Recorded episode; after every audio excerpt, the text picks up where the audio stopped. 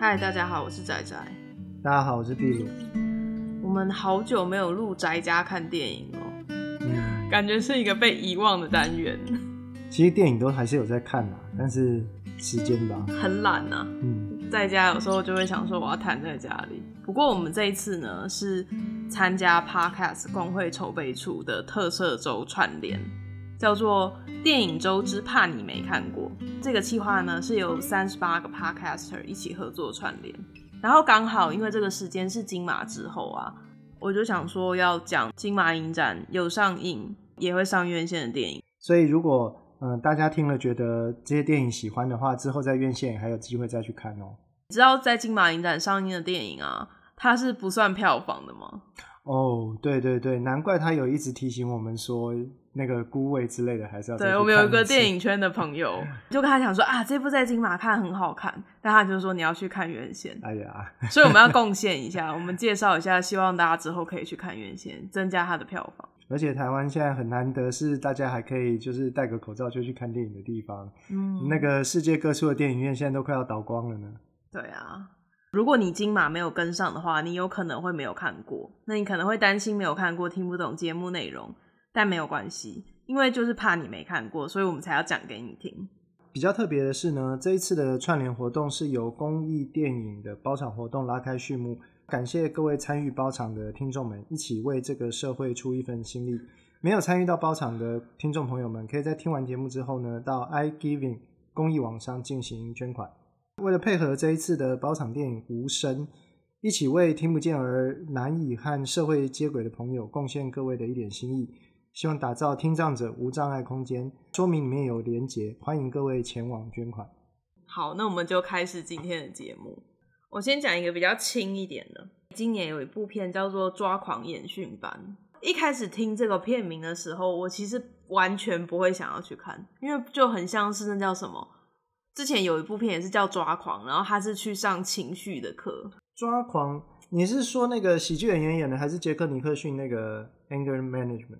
啊，应该是后面那个。Anger Management。哦，Anger Management 是杰克尼克逊的，对，他是小丑哎，以前的那个，对啊，原主的小丑，哦、而且他在那个 As Good As 爱在什么心里口难开里面演的角色超可爱的，我不喜欢他，好吧，我印象中应该是因为在选片指南的时候听到文老师说他是监狱版的春风化雨啊。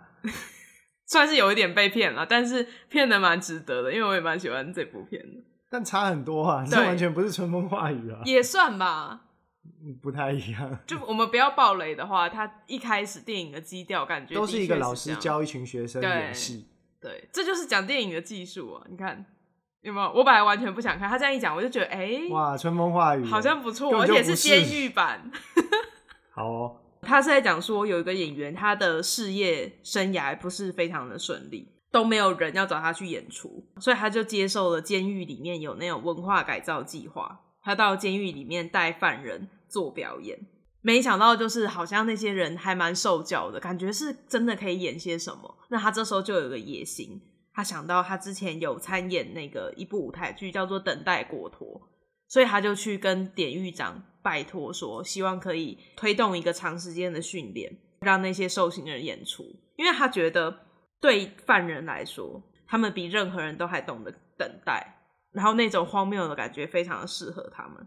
等待果陀，它本身是一个就是很有名的荒谬剧啦。这个戏算那么有名，然后很多你看那种，比如说在念戏剧的啊，或者是说呃，我们现在组一个消遣性质的剧团什么的之类的，然后很多人就会不知死活去演这个等待果陀。嗯这个剧虽然那么的好，可是它实在非常非常的难演。它的本质就是两个人在舞台上等待一个果陀，然后从头到尾也没有说明说，那今天果陀到底是什么人，他们为什么要等，什么都没有。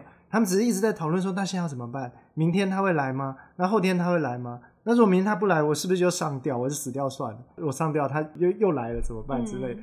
他就是。那个戏虽然说他本身就是在形容人生的一个，就是你不知道未来会发生什么事，你好像一直在等待，一直在等待，在等待每一天过去。可是你真的演出来，你就想说，为什么他们就是每次一直在等下一天这样？所以这是一个非常不好演的戏。再加上说，他现在又是请犯人去演，那犯人当然也不是专业的演员嘛。但是犯人就是懂得明明日复明日的那种感觉的人。嗯。我想要知道你为什么不喜欢？因为我觉得他本身的故事实在是太棒了，因为是真实故事的改编嘛。那我不喜欢是说。我觉得他就电影而言啦，他就是把这个很棒的事件就讲了而已。其实中间没有什么，没有感受到什么很特别的火花。这样，就像我很期待说，哎，那你们大家有没有办法演出监狱的人演等待果陀的样子？这样，难道不是吗？他们一开始有一种很粗糙的感觉，演员在讲戏的时候，嗯，可能大家似懂非懂。这难道不是演出监狱的人在演一个戏的感觉吗？啊，我是觉得是这样，就是首先他在角色上哈，虽然他是真实事件改编，所以从角色上面你可以很明显看得出来，他其实有帮呃一些主要的角色去定型啊，比如说那个呃教课的老师啊，他就是一个。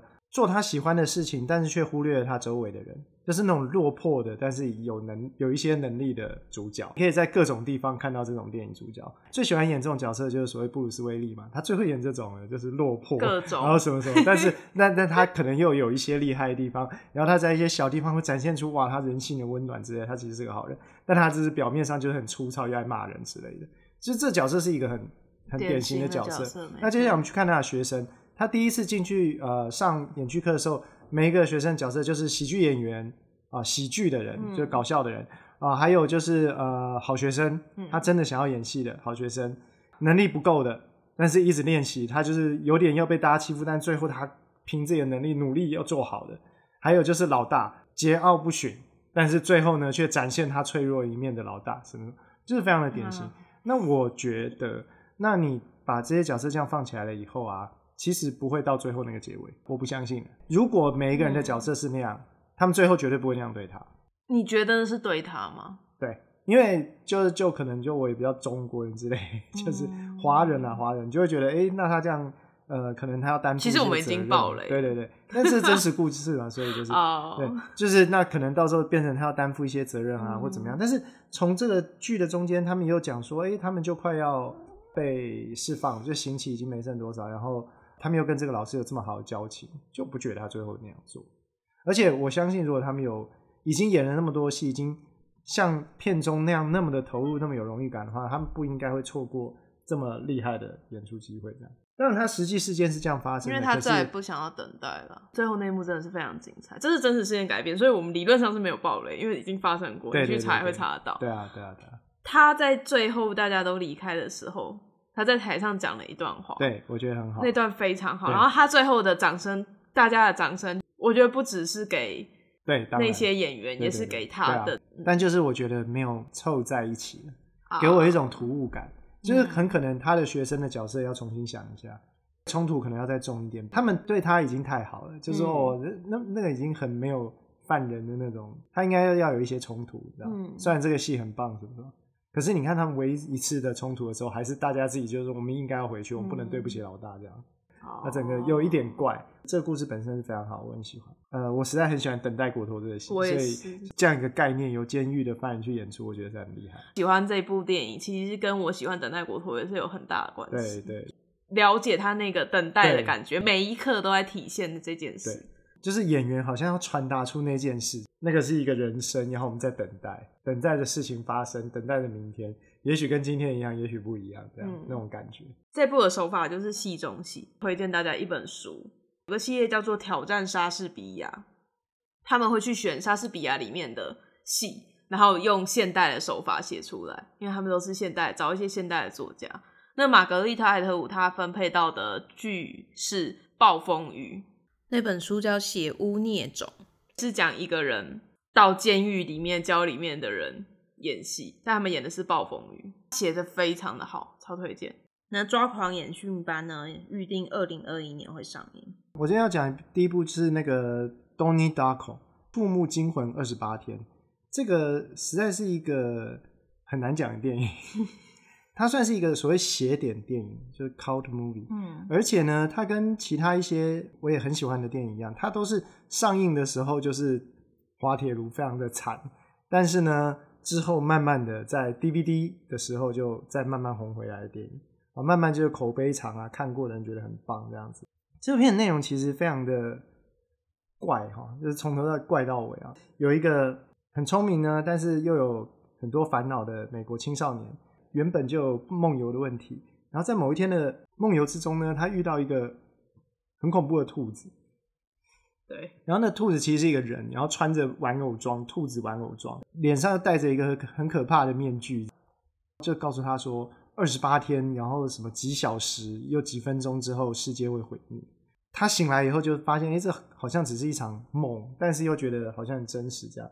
那另外呢，同时在这个二十八天越来越倒数的时候呢，影片也同时在讲他的这个学生的生活。那他学生生活就是很一般的，就是各种烦恼。一个聪明然后又敏感的少年该有的烦恼他都有这样。嗯。但在中间呢，他又遇到一个转学来的女同学这样子。然后女同学呢，因缘际会一些关系呢，又喜欢他，两个人就又打算交往。但同时，兔子又一直在他的恍惚之中去叫他做一些也许不好的事情，但是。好像那个结尾呢，中间产生的一些事情又不见得是不好，就好像是一个 是一个预言，又好像是一个什么，然后一直朝那个令人意外的结局发展，这样。它中间元素真的是非常多啊，但是可以用一个还算简单的概念去稍微解释一部分，那就是说他是一个年轻，然后基本上是善良的人，也就是说他聪明，然后他觉得他周围的呃世界有时候很愚蠢。但他基本上是算是善良的，尤其呢，他又有一个好像懂他的小女朋友，在这个二十八天的末日到临之前，他一直在想要如何的解救世界。那我觉得，就是每一个年轻的人，如果他是善良的，他可能都会觉得他希望要把世界变好，然后觉得世界将来是很美好什么。也许有机会的话，都会想要拯救世界，就像动漫里面一样。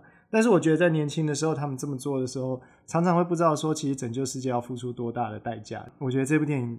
可以用这个概念去看，然后你就会了解说，哦，原来其实大人也不是不懂，只是大人觉得他们不想付这个代价。只有年轻的时候才会那样想，长大就懂了，世界别人拯救就好了。哇！那这一部片呢，《触目惊魂二十八天》是要在今年的十二月十一号会上映。讲到就是拯救世界的青少年，我们来讲讲没有打算要拯救世界的大人，好了。金马今年有一部片，应该算是非常热门吧。他那时候出来，大家都觉得那是抢票第一优先。双面人魔麦斯米克森他演的《最好的时光》嗯、这部片呢，是他跟那个导演的第二次合作。他第一次跟那个导演合作是《谎言的烙印》，嗯，然后那时候看到哇塞，是《谎言的烙印》的导演，再加上他，对，因为《谎言的烙印》非常非常的好看，就觉得怎么可能不看这部片？对。的确也是非常的喜欢。哎、欸，我去查的时候，我发现那个导演有很有趣的东西。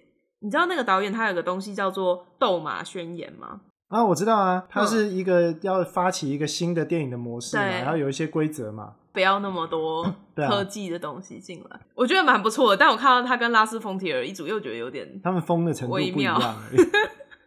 但“斗马宣言”是好的，也不一定是好的。现在有新的模式啊，但是就老派的电影人来讲。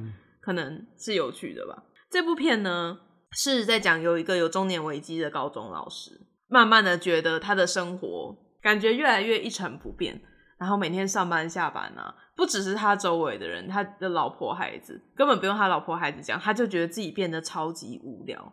在这时候呢，他跟好朋友读了一个哲学家提出的理论。那个哲学家说，人天生就是需要血液里面要流淌的酒精。他还有一个很精确的数字哦，大概是百分之零点零五。我有去查酒驾的标准是百分之零点零三，所以是比 酒驾 要多一点点的那个程度，可以让你的生活过得更顺遂。应该比美国酒驾标准低。我记得美国酒驾标准是全世界最高的，啊、所以表示你可以喝还是开松的。啊、对对对。哇哦，就是你还是、嗯、你可以喝，然后开车。对对对对，可以到时候查一下丹麦、嗯。台湾算是非常严的，我记得。哦、台湾是那种呃，比如说之前都有一些讲嘛，什么、嗯、吃姜母鸭什么的 超过呢？啊，因为他们里面有其中一个是心理学相关专业，所以他就跟大家说，我们要来做一个实验，我们要有科学精神。酒驾不是要吹一个那个机器吗？他们去买了那个吹的机器来，非常严格的监控他血液里的酒精浓度。哎、欸，当血液里的酒精浓度达到百分之零点零五的时候，他变得又幽默又有趣，然后学生都觉得这个老师怎么又跟以前不一样？在那之前，他本来碰到很多挫折，那当然事情不会这么简单啊。他们就加强了那个酒精的浓度，慢慢的事情就开始走到一个失控的境界。那后面的部分就是大家可以自己去看。嗯，看完真的好想要喝一杯，要把那个浓度补起来。他们有规则的啊，嗯，他们说我们喝酒是为了工作，嗯，下工之后就不可以。这是海明威讲的吗？还是谁？对，对对，是海明威。他说我晚上八点以后不喝酒，白天要写作要喝，对对对。工作时间才能做正事，所以要喝酒。这部片的主轴除了酒精之外，还有一部分我觉得非常非常大的是中年危机。它里面就有暗示说，这些他的几个朋友听的时候都曾经是非常有趣的人，可是生活这样一年一年消磨他们，到最后。他们就变成一个没有那么有趣的人。酒精可以帮助他们找回那时候的自己，可是同时这是双面人。有一个人到最后就没有办法顺利的脱离酒精的控制。你知道老鼠乐园那个实验吗？不知道。他们有个实验是让老鼠去按钮，它就可以一直嗑药。哦。我忘记是嗑药还是它可以刺激它那个快乐中枢，反正它就会很快乐，按那个钮就很快乐。老鼠就会一直狂按猛按，然后。就是上瘾了，他就算就吃饭，什么都不做，对，他就是一直想要按那个钮。可是他们做了一个试验，是如果建一个老鼠乐园，啊，就是他的生活环境有其他的朋友，啊，有很多多样性的话，上瘾的那个程度跟几率都会降低。哦，所以我觉得那个人其实有一点是类似走向的，吸毒要跟朋友在一起。嗯，OK，这种电影可能就是那种北欧人，他就懂得收敛。嗯就是他整个电影是很收铺陈啊什么什么，我觉得非常好。男主角说他要去模拟酒醉下的不同感受，所以他们就真的去喝酒，把那个过程拍下来，去看他们喝醉的样子。然后他说在网络上面可以 Google 很多俄罗斯人喝醉的影片，提供了他表演的灵感。拍的时候应该是大家真的有喝。他的那种微妙的感觉，就是他有喝一些些，跟完全没有喝是不一样，好像不太一样。虽然只有差一点点，但看得出来，嗯，很会演。我算是他的小粉丝，嗯，我连他的那个爆米花片我都喜欢。他跟那个专门拍暴力电影《为神能术》还是什么的那个拍的单眼战士，嗯，演一个北欧蛮族，然后只有独眼嘛。要带啊，对啊，我知道那部也蛮好看的，嗯，对，所以我就说我真的是他粉丝，他不管演什么我都觉得好看。我要推《谎言的烙印》，《谎言烙印》他也是一个老师，只是他是幼儿园的老师。有个小女孩就说那个老师捧了他，还是看了他什么，反正就对他进行一些性方面比较不好的行为。最后那个消息就蔓延到全村，然后在那个过程当中，其实你搞不清楚他到底有没有做。然后一直到最后结局才会知道到底发生了什么事。好，他的另外一部呢，我想要推某一年金马的片吧，叫做《机密真相》，是丹麦的电影，超级奇怪。他在里面演一个留胡子然后 Q 猫的乡下人。故事就是说，有一对兄弟在他们的爸爸去世之后，才发现他们其实不是那个爸爸生的。所以他们决定去寻找自己的身世，结果到了有可能找到他生父的那个小岛的时候，就碰到了比他们还要更奇怪的三兄弟。这剧情很简单，我觉得很难讲，大家不用管那么多，就去看就对了，你不会后悔的。这是一个很怪的片。那这一部是《最好的时光》，预定在二零二一年的春天上映。好，那接下来我要讲这个呢，也是不太美好，就是《人性暴走客》。那这部片呢，是越南的一个新导演的第一部长片，到目前为止，这部应该是获得蛮多的正面评价吧，我想。但是我自己呢是没有这么喜欢。它主要是讲一个贫民窟里面的少年，维生方式是帮大家去投注，还有报那个类似六合彩的名牌。名牌。那因为那些人就是非常的穷，所以都想借由赌钱来翻身。同时呢，那个区域呢似乎又是都更的对象。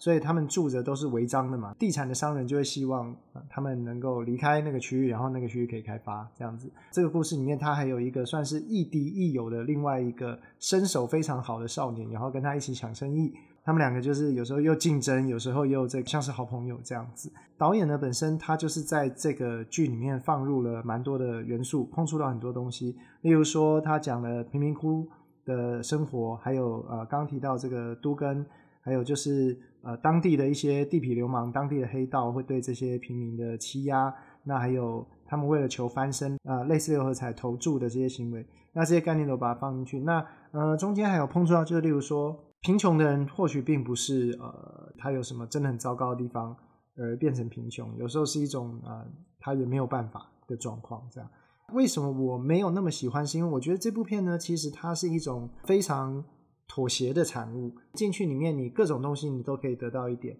那你可以得到说，哦，我看了。越南的这个社会状况，我看了贫民窟，然后我感受到这些少年们人生的辛苦这样子。但是呢，你又可以看到非常好的剪辑、动作的打戏，还有这个类似跑酷的这个动作场面、嗯、哦，这些都处理得非常好。他拍摄的方法还有那个剪辑的速度感啊什么，我觉得是蛮好的。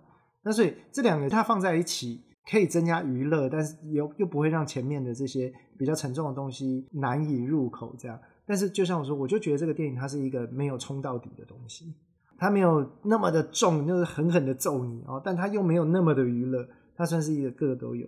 另外，也觉得这部片有一个面向是值得注意，就是说，我觉得它有强调出所谓弱弱相残的概念啊，在这在里面片里面所有的人呢，包括欺压别人的那些黑道，都本身都不是非常有钱有势的人啊，他们其实是在不得已之中，因为在资源如此稀缺的情况底下，所以虽然他们好像是朋友，但是到甚至对他非常好的呃长辈啊，就是呃像妈妈一样的大呃像妈妈一样的这个对他好的太太啊，在没有办法的时候也是要背叛他这样，因为大家都要为自己的生存去努力，所以这是一个弱弱相残的概念。那你们互相这样子竞争，互相弱弱相残而去争夺这个稀缺的资源的时候，你就很难团结起来去反抗欺压你的这个结构，因为你们都是互相的消耗了。这样，我觉得这是一个值得注意的点。他如果要碰触这一题的话，我觉得这个烹制出来的菜啊，有一点太容易吃了。这样，我赞成你的说法，就是他其实是轻轻的放下。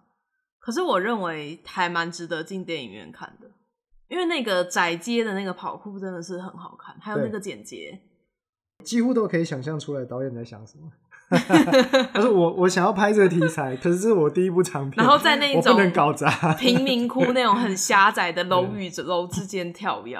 他其实创意是非常好的，因为贫民窟的关系，所以当地的地形是立体的，然后非常错综复杂，所以他以跑酷的方法在三 D 空间之中移动，除了平面还包括上下的移动，这样子那是拍的很好。嗯，的确，你如果要讲说你要他用力的触碰什么议题啊？那个我建议大家去看，有一个菲律宾导演叫做 Mendoza，他就是之前《男孩看见血地狱》的那个导演，他应该在台湾最有名的是这一部。嗯，那我自己最喜欢的是《出让丈夫的女人》。Mendoza 就是直拳，没有在跟你客气。很，就是他的电影真的很痛，他其实就是非常直朴的告诉你说，你看，这是就是这样。那《人性暴走科》这个电影呢，会在今年的年底上映。接下来呢，我的这一部是一部日本的电影，是今年的焦点导演河濑智美的新片。其实你单听剧情会觉得好像有点通俗剧的感觉。他讲的呢，就是有一对夫妻，他们没有办法生育，所以他们只好透过那种领养机构领养了一个孩子。那他们一家三口就过着还蛮开心的生活。结果呢，当那个小孩六岁，快要去上小学的时候，突然来了一通电话，有一个女的说她是那个小孩的生母，希望他们把小孩还给她，不然呢，他就要去告诉所有人那个小孩他是领养的。他们那对夫妻就有点紧张，就真的跟他见面，因为怕他对孩子不利嘛。当初领养的时候，其实是有看过那个妈妈的。见面之后，发现他们碰看到的那个女人，跟他们六年前看到那个妈妈，感觉是完全不同人。这部电影呢，就开始回到过去，然后告诉你说，在这中间到底发生了什么事。其实我一开始去看的时候，我以为它是会有点像，例如说《第八日的蝉》啊，或者是像《四肢愈合》那部叫什么《我的意外爸爸》。嗯，我的意外爸爸不是也在探讨说生父跟养生跟养哪件事情比较重要吗？嗯、可我觉得何濑智美切进去的角度跟这些东西完全不一样，他。非常非常的细去描述母亲这件事情，因为里面有两个母亲，一个是养那个小孩的母亲，一个是生他的母亲。那当然会把小孩送到抚养机构，肯定是在怀他的时候不是很顺利嘛。他妈妈在怀他的时候只有十四岁，跟男孩子谈恋爱的产物，那对他来说这个孩子是不能留的。可是他有用他的某些方式在喜欢的这个小孩。另外一边呢，养他的母亲是永作博美演的哦，我超喜欢他，非常的适合这个角色。我很喜欢他里面非常多很细腻的处理，例如说像电影最一开始，老师就说他们家的儿子推了别人的小孩，可是他的小孩说不是他。一般来讲都会相信自己的小孩嘛，可是永作博美那个养母的角色在那一瞬间他动摇了，他不确定是不是应该要相信那个小孩，或者是说他们两个一开始是不孕症嘛，那不孕症的。治疗非常的辛苦，他们其实，在中间是有尝试想要用自己的身体去孕育那个孩子的，可是做不到。那在某一个场景里，他们要去札幌做不孕手术，碰到机场大雪，机票就要改期。嗯、然后这个时候呢，做博美那个角色，她就跟她的丈夫说：“我觉得就算了，那不然我们现在去吃点好吃的哈。嗯”就是我很喜欢那种很细腻的感觉。嗯他所有事情都不是直接讲，你会从每个地方你就知道他是那个意思，可他们没有直接讲出来。啊、还有一个细腻的导演，对对，女性导演、嗯、虽然不应该这样，可是好像也是这样 啊，对耶，对，好像是。另外一边因为会有点暴雷，那个十四岁的妈妈那一条线会牵扯到为什么后来来找他们的那个人感觉完全不一样嘛？嗯、到底是不是同一个人？要大家自己去看电影才会知道。嗯，我有有看到有的人评价是说，他觉得这剧情很很老套，就是这么老套的剧情是有什么好看的？啊、可我跟你们说，你们要进电影院去看，你有可能会喜欢。河濑智美的视角非常的温柔，嗯、非常的美丽。啊，因为这是冰风暴，就是这个中产家家庭的问题。哦、然后那个，所以李安也可以。对对对对，断背山就是禁忌的同性之恋，所以都很老套这样。他早期都是很喜欢拍很多风景啊，然后光影很美。这部里面也有一些，但就没有那么多。我觉得是那种一个平衡，蛮、嗯、喜欢的。嗯，嗯，嗯，你没有看这部是应该我们今天讲你唯一没有看的。嗯、对，好像有点可惜。可以啊，上一期我们为了他的票房 可以再看一次。好，好，晨曦将至这部电影会在啊快嘞，二零二零年十二月十一上映。OK，那现在我要讲的是最后一部啊，呃《游牧人生》（Nomadland）。这个跟另外一部啊《晋级的鼓手》（Sound of Metal） 这两部是我今年金马最喜欢的电影，嗯、都是给五颗星。那我觉得《游牧人生》这部电影算是在看的当下就给就让我受到这个相当的冲击，这样子。那《游牧人生》这部电影它的背景是这样子，嗯，它在片头的时候就有先解释一下，那是因为当地啊一个生产石墨的工厂啊，就是嗯，我记得是一家。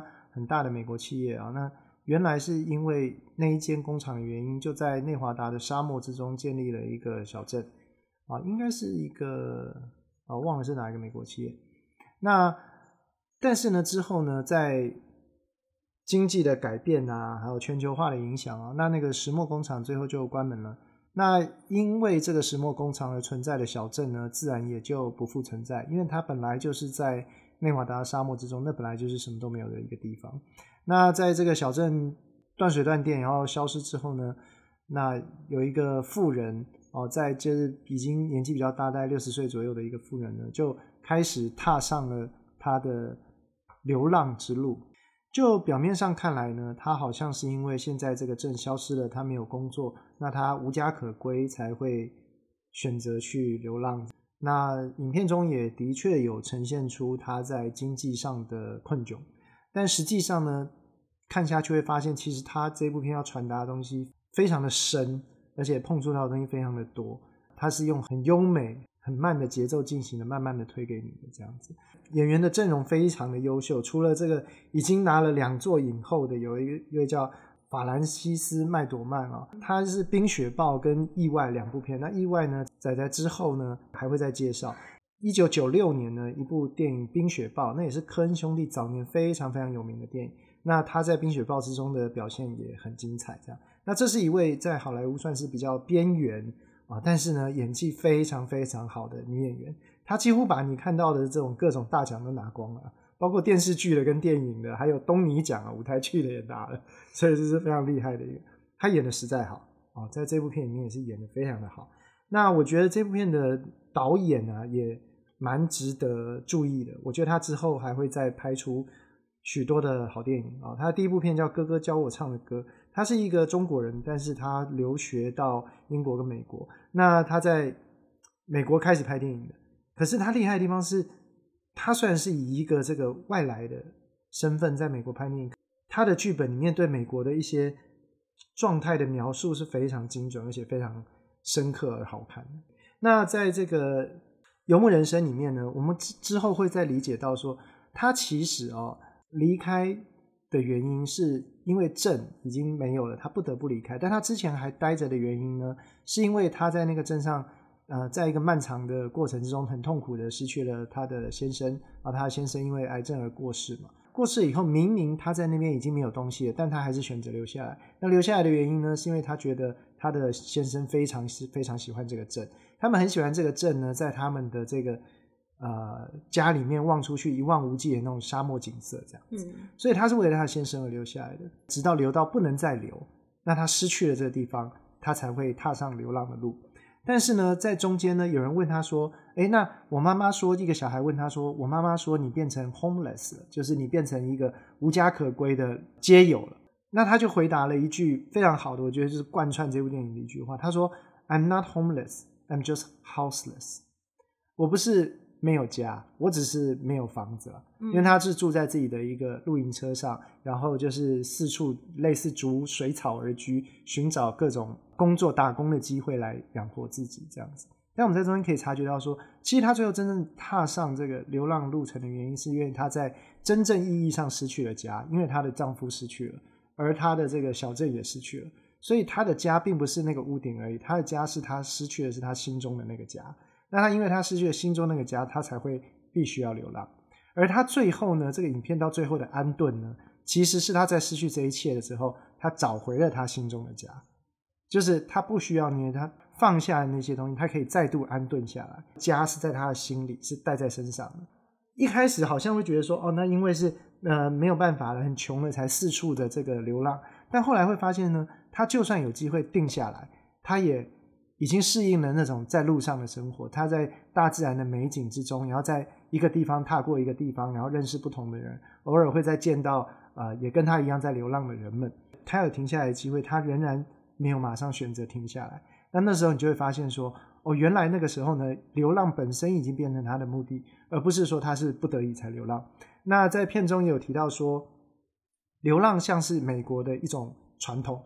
在美国的这个非常广大的平原上面，这样四处的流浪，有点像是美国的先民呢，从他们这个东岸那边一路向西方的进发的那种开垦的过程之中，是一种拓荒的精神。而他也的确是在不毛之地之中，这四处的这个单独的旅行者这样子。所以他说，这个流浪呢，也是一个美国的伟大传统之一。这个流浪在这个层面上就又有了呃好几层的意义，而不是一个呃不得已而为之的事情。这样，那另外一个值得一提的事情是说，呃，在这部片里面，除了我刚刚提到说非常好的卡斯以外呢，很多跟他们一起演的演员呢是素人演员，而且是真正的流浪者。呃，在片尾的时候可以看到有一些人的名字呢，他片中的名字呢跟实际的名字根本是一样的，因为他们真的是流浪者，而是被导演找进来跟这些演员一起演戏的。他们片中的互动，他们讲的东西其实是真实的，这样子。所以这个《Nomadland》算是我今年金马觉得非常好的一部电影，真的非常非常的好看。明年会上映。那我们讲了金马有上映，然后之后会上院线的六部电影，基本上都还算是挺喜欢的，有几部特别喜欢。然后有的虽然你有在嫌，但你应该也没有觉得很不好吧？嗯、呃，会拿出来的都是都是可以的。对啊，都是可以进电影院看的。好，那就等着它上院线的时候，期待大家也去看的那些电影，嗯，之后可以回来跟我们讨论。好，好像很久以后。那另外呢，这次电影周串联的伙伴们会放在活动页面上。那如果有你感兴趣的题目，也欢迎可以去听，或是。追踪我的 Instagram，我会在现实动态为你们推荐。如果喜欢我的话，可以在 Apple Podcast 或者是 Spotify、First Story 等等地方订阅我。今天的节目就到这里，希望你们会喜欢。我是仔仔，我是壁鲁，我们下次见，下次见，拜拜。宅家是宅宅，出外是个女孩。闲聊生活，可不喝酒，样样都把手机打开，有个女孩，傻傻女孩，